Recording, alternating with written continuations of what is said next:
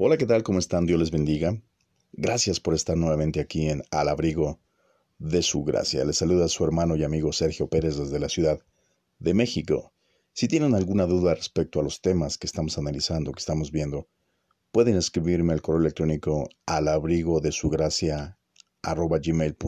todo en minúscula, al abrigo de su todo junto. Y pueden escribirme algún comentario, eh, alguna pregunta. Desde luego también lo pueden hacer en nuestras redes sociales, en Facebook, en Instagram. Seguimos, seguimos tratando el tema de la escatología bíblica con el tema, el tópico de el arrebatamiento de la iglesia. Estamos en la entrega número 7. Este es el capítulo o entrega número 7 de escatología bíblica. Estamos haciendo un análisis, estamos analizando ciertos pasajes bíblicos, hermanos, amigos que nos escuchan, que durante algún tiempo, durante algún tiempo o durante mucho tiempo, se han tomado, se han usado para argumentar, para sustentar la doctrina del arrebatamiento de la iglesia. Desafortunadamente estos pasajes se han malinterpretado, como lo he mencionado en podcasts anteriores. Se ha forzado el texto y se ha forzado de tal manera que cuando eh, hacemos un análisis gramatical a los versículos, a los pasajes bíblicos con los que se quiere sustentar la doctrina del arrebatamiento de la iglesia, cuando le hacemos una exégesis cuando buscamos la armonía bíblica y escritural, desde luego no se puede sostener esta doctrina o esta posición teológica. Por esta razón hoy día muchos ministros, muchos teólogos pueden o desacreditan, anulan y suprimen la doctrina del arrebatamiento de la iglesia, porque simplemente las bases bíblicas no son las correctas. Desde ese punto de vista, desde ese lado, les otorgamos la razón. ¿Por qué? Porque efectivamente se han usado mal, los pasajes se han mal interpretado y desde luego cuando se hace un análisis de los mismos, pues no se pueden sustentar en el mundo de la eh, eh, teología, eh, en este caso en la eh, escatología, que es lo que estamos nosotros viendo. Ahora bien, esto no significa, y, lo, y quiero, quiero recalcarlo, hermanos, esto no significa que el arrebatamiento de la iglesia sea falso o sea antibíblico. No, no, no, al contrario. Lo que estamos haciendo a través de estos, de estos podcasts, de estos estudios, justamente estamos haciendo un análisis gramatical, cultural, y mediante la hermenéutica bíblica como medio de interpretación, confirmando, estamos confirmando que el arrebatamiento de la iglesia es una doctrina bíblica. Es un evento profético que efectivamente va a ocurrir y esta es la esperanza de la iglesia de Cristo. Desde luego, desde luego, estamos situando correctamente los pasajes que nos refieren o nos hablan de este maravilloso evento de este evento profético de la redención de los creyentes. Entonces, eh, sé que a muchos, muchos que nos están escuchando, muchos que me escuchan, pues les va a costar trabajo asimilar esta exposición. Es más, tal vez muchos ni siquiera lo acepten o prefieran seguir creyendo en lo que se les ha enseñado. Y aunque esto no se sustente en la teología, en el área de la escatología, aunque las bases no, no sean las correctas y haya un error, pues mucha gente, muchos hermanos prefieren seguir creyendo eso. Y desde luego, pues cuando hay alguna exposición, cuando hay alguna defensa de esta doctrina, pues no se sustenta. Yo he visto muchos eh, hermanos ministros, pastores, inclusive teólogos, que cuando esgrimen sus argumentos y cuando hacen el análisis a los pasajes, pues tienen razón en afirmar que la doctrina del arrebatamiento de la iglesia no, no está sustentada. Es decir, Muchos dicen, no, no, no hay tal, no hay tal eh, arrebatamiento. Es el mismo evento de la segunda venida de Cristo. Otros dicen, bueno, si hay, hay eh, arrebatamiento de la iglesia, pero este no se va a dar antes de la tribulación, se va a dar al final de la tribulación. Es decir, que se da con la segunda venida de Cristo. Entonces, por eso yo hago una invitación a, a todos y cada uno de los hermanos, amigos y personas que nos están escuchando, para que puedan estudiar el texto sagrado, para que puedan revisar, puedan analizar y comprobar lo que en estos podcasts estamos exponiendo. Mi sugerencia es, hermanos, que sean como los bereanos. la iglesia de Berea, los, los de Berea, son desde luego un ejemplo para hoy día, para los cristianos de hoy día, ya que, mm, por un lado, eran abiertos para aceptar el Evangelio de Cristo, pero eso no implicaba el hecho de que examinaban a fondo las escrituras para ver qué era lo que se les estaba enseñando y si estaba correcto lo que se les estaba enseñando.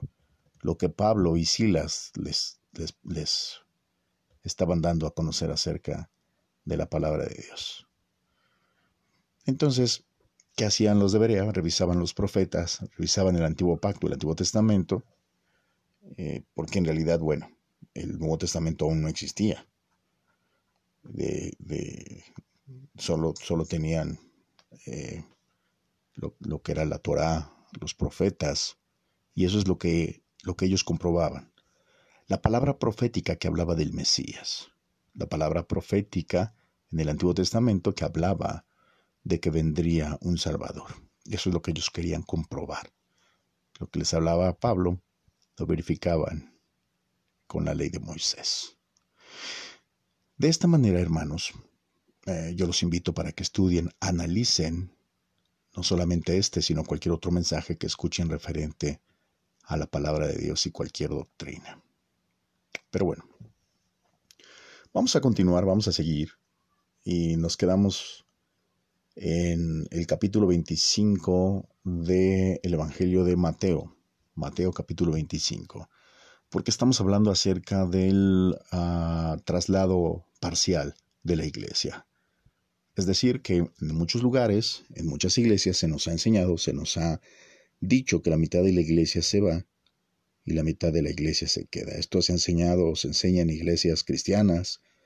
Y cuando digo cristianas me estoy refiriendo a la línea o corte evangélico protestante en sus diferentes eh, denominaciones. Pero bueno, para argumentar que la mitad de la iglesia se va y la otra se va a quedar, tenemos que decir que la mitad de la iglesia que se queda tiene que vivir la gran tribulación. Y como lo comentaba en el podcast pasado, eh, en realidad eso, eso está fuera, está fuera del contexto bíblico, escritural y del carácter de Dios para con la iglesia. Realmente eh, la parábola de las diez vírgenes, que podemos ver en Mateo capítulo 25, comentaba en el podcast pasado que es un relato, es un relato real, un relato real que se da en cualquier provincia de Israel, inclusive hoy día, ya que es un festejo, eh, la boda o las bodas, es un festejo con un contexto cultural eh, totalmente de Oriente Medio, con costumbres orientales. Y entonces nosotros al, leer la escritura normalmente siempre le damos un sentido eh, occidental y queremos darle una aplicación y queremos darle un orden conforme a nuestro pensamiento y costumbre. Y eso es imposible, porque para empezar hay una distancia de dos mil años de que se escribió. En otro continente, con otro sentido y costumbre. Sé que la escritura es universal y, desde luego el, escritor eh, eh, de donde emana y de donde viene es de Dios, efectivamente. Pero eso no quita, eso no quita las formas y costumbres del tiempo en el que se escribió. Y eso lo tenemos que notar siempre cuando estudiamos un texto. Entonces, hermanos, para iniciar, eh, yo comentaba que esto es pues, un relato real. Y no lo digo yo, en realidad lo cuentan los historiadores. Y cuando nos damos cuenta de los valores y los elementos que componen la parábola y queremos aplicarla a la iglesia de Cristo, pues no se sustenta, no hay forma. Para empezar, tenemos que notar cómo inicia el capítulo, eh, el versículo 1 del capítulo 25 de Mateo. Dice así, entonces el reino de los cielos será semejante a diez vírgenes, que tomando sus lámparas salieron a recibir al esposo. En la primera palabra, hermanos, del versículo 1, la primera palabra con la que inicia es la palabra entonces. Esta palabra entonces es la palabra griega totep. Totep, en realidad, que es la palabra entonces, es un adverbio demostrativo de tiempo. Adverbio demostrativo de tiempo. Es decir, esto se refiere en un comparativo a a continuación o acto seguido es decir, que se está refiriendo a cosas que sucedieron inmediatamente después de algo. Entonces, miren, cuando hacemos un análisis, porque eso es lo que estamos haciendo, un análisis gramatical, la palabra entonces en el castellano es prácticamente lo mismo.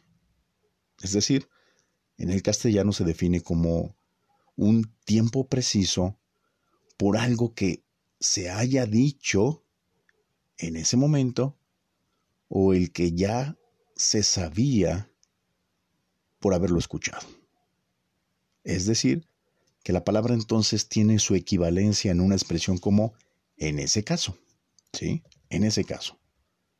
Por consiguiente, la palabra entonces refiere a un hecho que ya se da después de otro.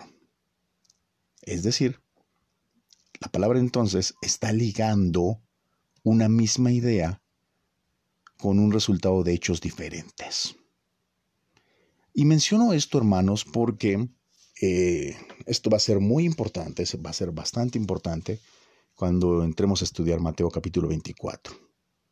Pero debemos entender que el capítulo 25 y la parábola de las diez vírgenes, Jesús, el Señor Jesús lo está diciendo a razón de lo que él mismo está hablando en el capítulo anterior, es decir, Mateo 24. Entonces, es una eh, palabra que nos está hablando de algo que ya se trató y lo está ligando con otro tema en donde va a ver un hecho diferente pero que está relacionado con el anterior. Entonces Mateo 24 es un resultado, perdón, Mateo 25 es un resultado de Mateo 24. Eso va a ser muy importante. Eso va a ser muy importante y, es, y esto es algo que no podemos olvidar. La gramática es muy importante. Según algunos eh, historiadores, eh, según cuentan, cuando en Medio Oriente y, en la zona de Israel, cuando una, una pareja se casaba, no se iban o no se van de luna de miel de inmediato, sobre todo antiguamente, sino que se quedaban en casa. Y durante una semana tenían la puerta abierta de la casa para los que quisieran visitarlos. Y desde luego iban los amigos y se les daba un trato con honor. Las fiestas de las bodas, que es el relato que, estamos viendo, se realizaban por las noches, después de un día de baile. Las vírgenes dejan a la novia, a quien eh, pues, con quien o a quien han estado acompañando todo el tiempo, y salen, esto es en la noche, esto es una costumbre por la noche, salen con antorchas para hacer un, un, tipo procesión, como lo comentaba, y la gente que, veía eso se va uniendo, pero la gente que se une pues debe de compartir o debe de, unirse justamente con una antorcha también. Esto era para o es para eh, recibir al esposo, para darle una escolta y llevarle hasta la residencia de la esposa, que era el lugar donde se celebraban las bodas. Y de allí los escoltaban hasta la casa del esposo, donde se celebraban las fiestas de las bodas. Al no tener lámparas encendidas, eh, las, las personas o antorchas, las personas que querían participar para escoltar al esposo, pues, pues eran excluidas, no, no, no podían unirse, no podían participar. ¿Qué quiero decir con todo esto, hermanos? Esto tiene un sentido inmediato local en, ese momento y en ese lugar donde sucedió, de donde Jesús está tomando eh, este relato de una situación cotidiana en Israel, cotidiana en Judea o en Samaria o en Nazaret, y lo está explicando a sus discípulos. Porque tenemos que entender que en ese momento Él está hablando con sus discípulos, no con la gente, con sus discípulos nada más. Y también tenemos que entender en un sentido más amplio que tiene una aplicación universal. Es decir, que eh, su significado inmediato estaba dirigido a los judíos como pueblo de Dios, como pueblo elegido por Dios. Quiere decir que las diez vírgenes solo son un o representan, es una representación de un cuadro parabólico al juicio al que va a ser sometida la nación de Israel. Esto va a ser para determinar quiénes serán el remanente que va a reinar con Cristo en el milenio. No debemos buscar, hermanos, un sentido espiritual siempre ni tampoco aquí a estos elementos que componen la parábola. Es decir, no debemos de espiritualizar todo, ya que efectivamente esta parábola es más bien una representación. Y cuando hablo de representación, quisiera mencionar también eh, que curiosamente Jesús habló en otras parábolas y utilizó la misma expresión que viene a continuación. Dice, dice aquí el, pasaje cuando leemos el versículo, el versículo 1. Dice así. Entonces el reino de los cielos será semejante a diez vírgenes. El reino de los cielos. No sé por qué ahí se le asocia o se le relaciona con el arrebatamiento de la iglesia. No, no, no, no entiendo de dónde, por qué se argumenta o por qué hubo ese argumento para decir que eso tiene que ver o está relacionado con el arrebatamiento de la iglesia. En ningún momento. Esta expresión, hermanos, de el reino de los cielos será semejante a, que lo vemos aquí, a diez vírgenes, en realidad tenemos que darnos cuenta cuando estudiamos la escritura, el uso de la expresión que Jesús le dio a ciertas parábolas, incluyendo esta. Es decir, Mateo eh, no, no, no, voy a leerlas todas, o sea, es decir, toda la parábola, solamente el inicio, usted puede estudiarlo ahí en casa. Mateo capítulo 13, verso 24 dice, el reino de los cielos es semejante a un hombre que sembró una buena semilla en su campo. El reino de los cielos es semejante.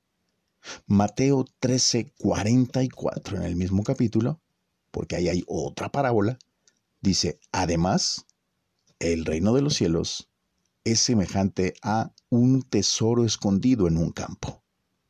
Volvió Jesús, o vuelve Jesús a utilizar este término, esta expresión, mejor dicho. El reino de los cielos es semejante. Y volvemos a ver esta expresión en el versículo 47 de ese mismo capítulo. Mateo 13, 47 dice, Asimismo, el reino de los cielos es semejante a una red que echada en el mar, etcétera, etcétera.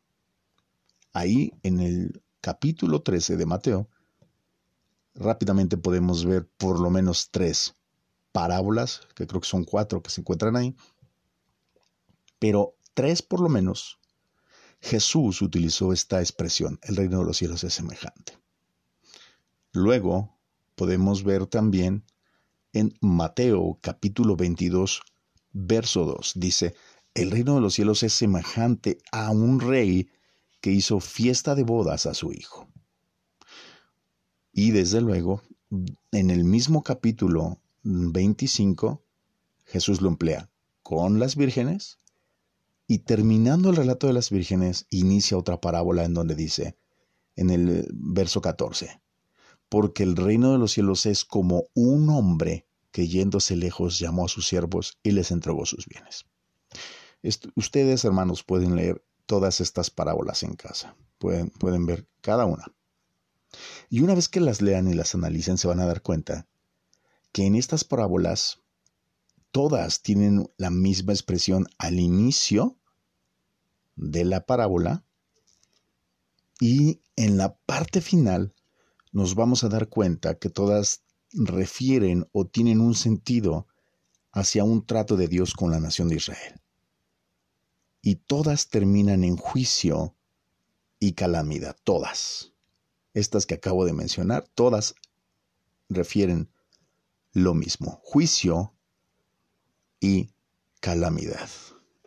Entonces, no sé en dónde entra aquí la iglesia de Cristo. Todas hacen juicio a referencia. ¿A qué juicio?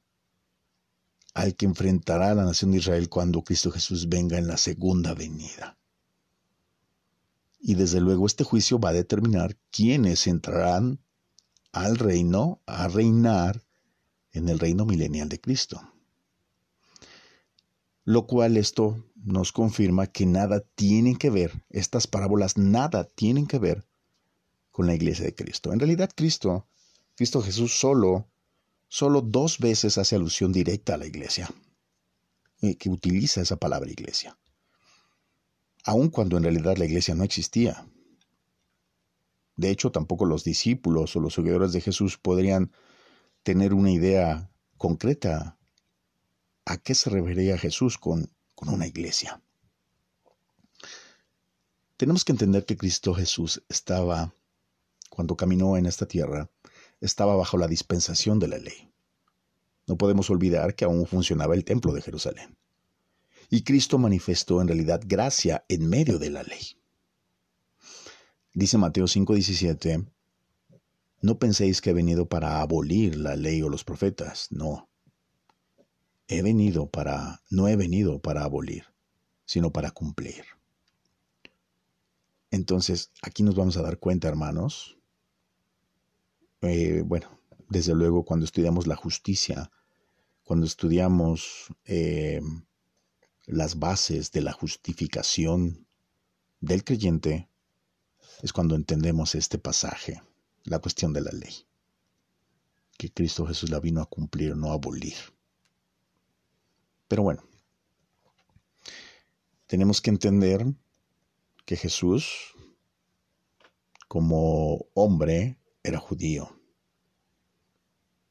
eh, de la tribu de Judá, en medio de un pueblo que desde luego conocía al Eterno, a Adonai Elohim, y desde luego todos como pueblo conocían la ley de Moisés, la ley de Moshe y la Torá y los profetas.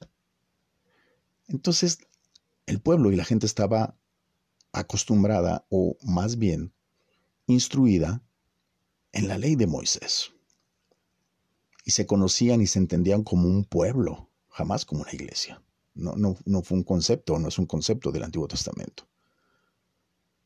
Cristo solo hizo mención de la iglesia o del concepto de esta dos veces.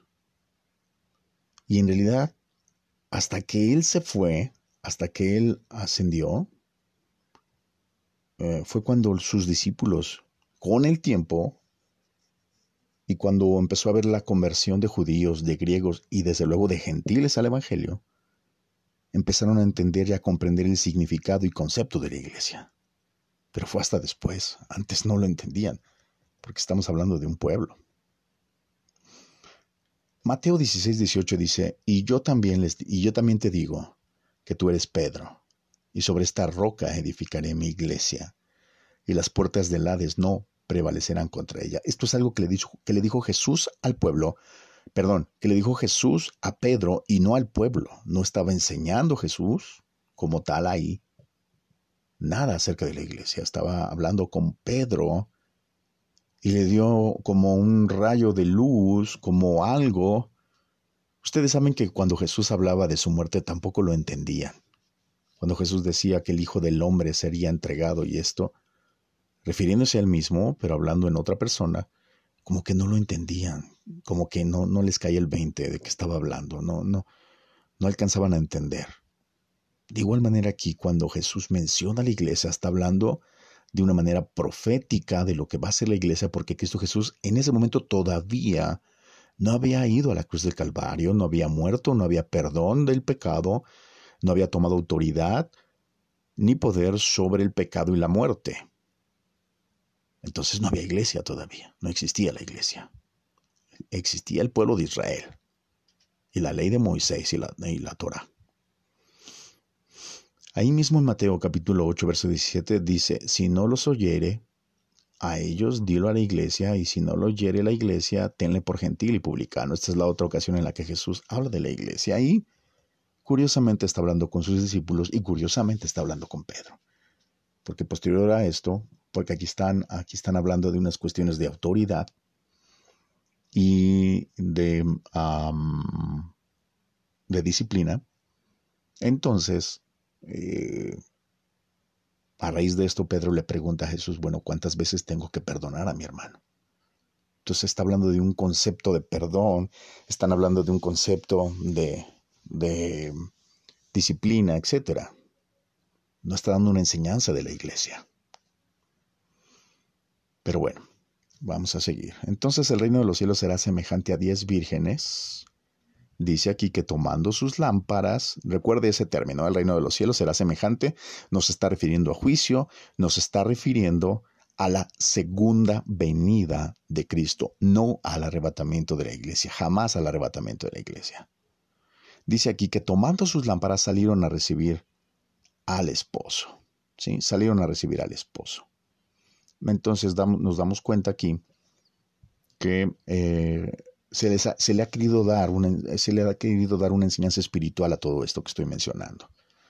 Al número 10, que porque eran 10 vírgenes, que en realidad eran doncellas, amigas de la, de la que se estaba casando, como lo vimos, eh, las que hacían la, la procesión y le, habría, le escoltaban al marido, al esposo, perdón.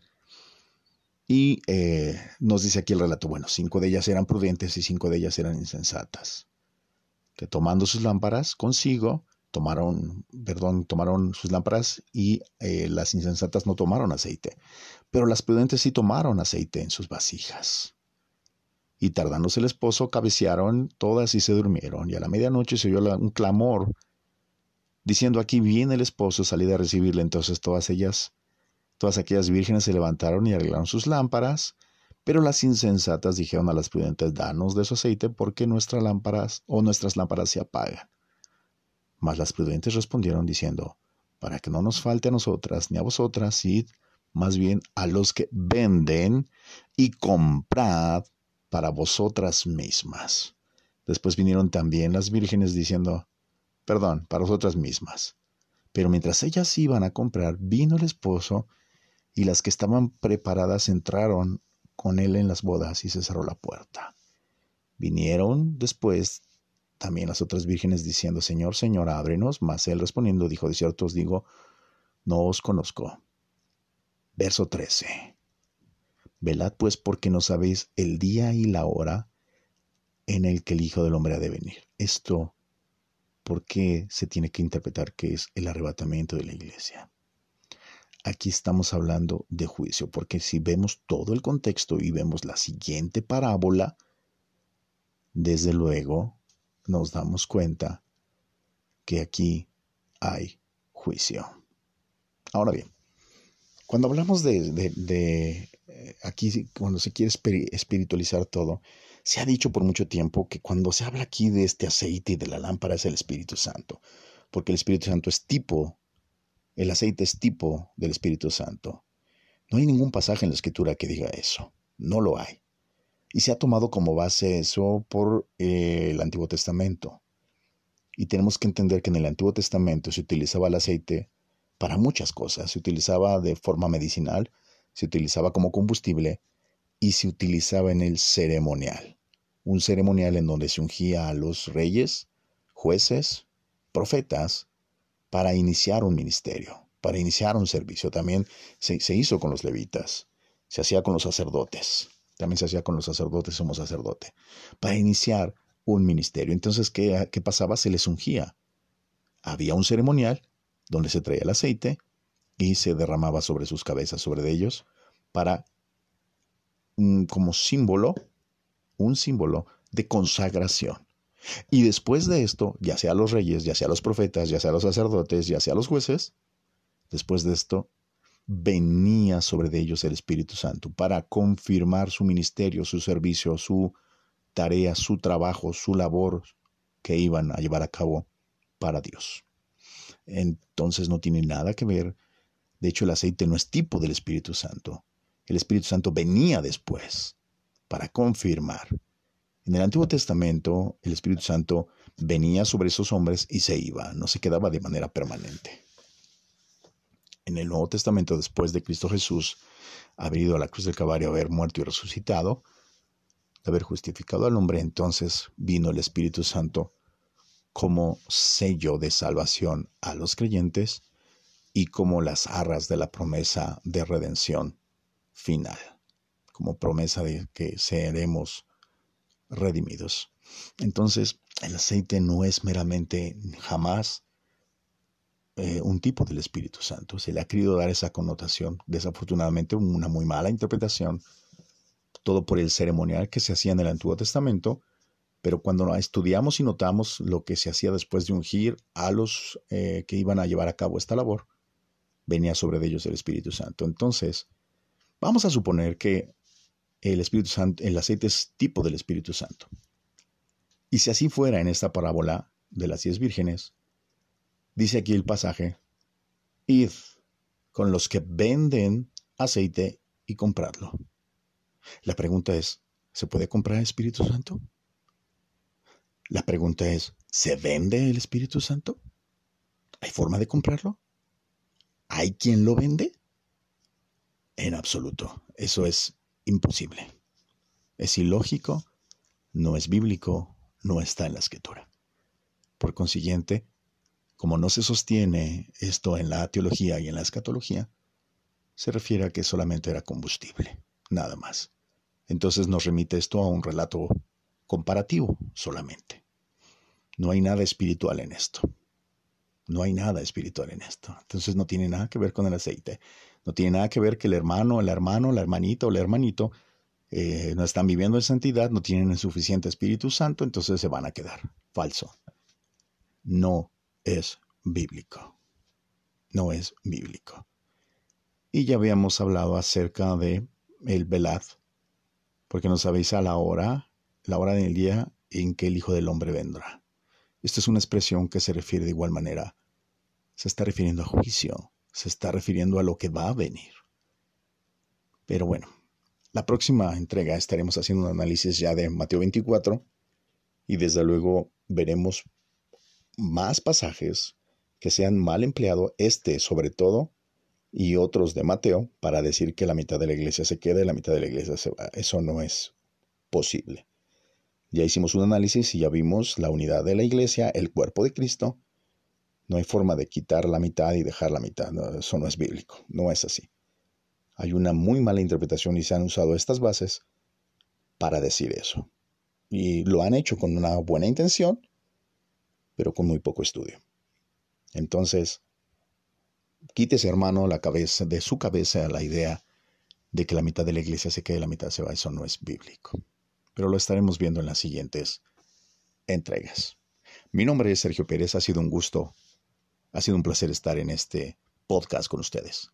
Síganlos, eh, escúchenlos, escríbanos cualquier duda. Nos vemos la próxima. Que Dios les bendiga y llévenme en sus oraciones. Que Dios les guarde. Hasta pronto.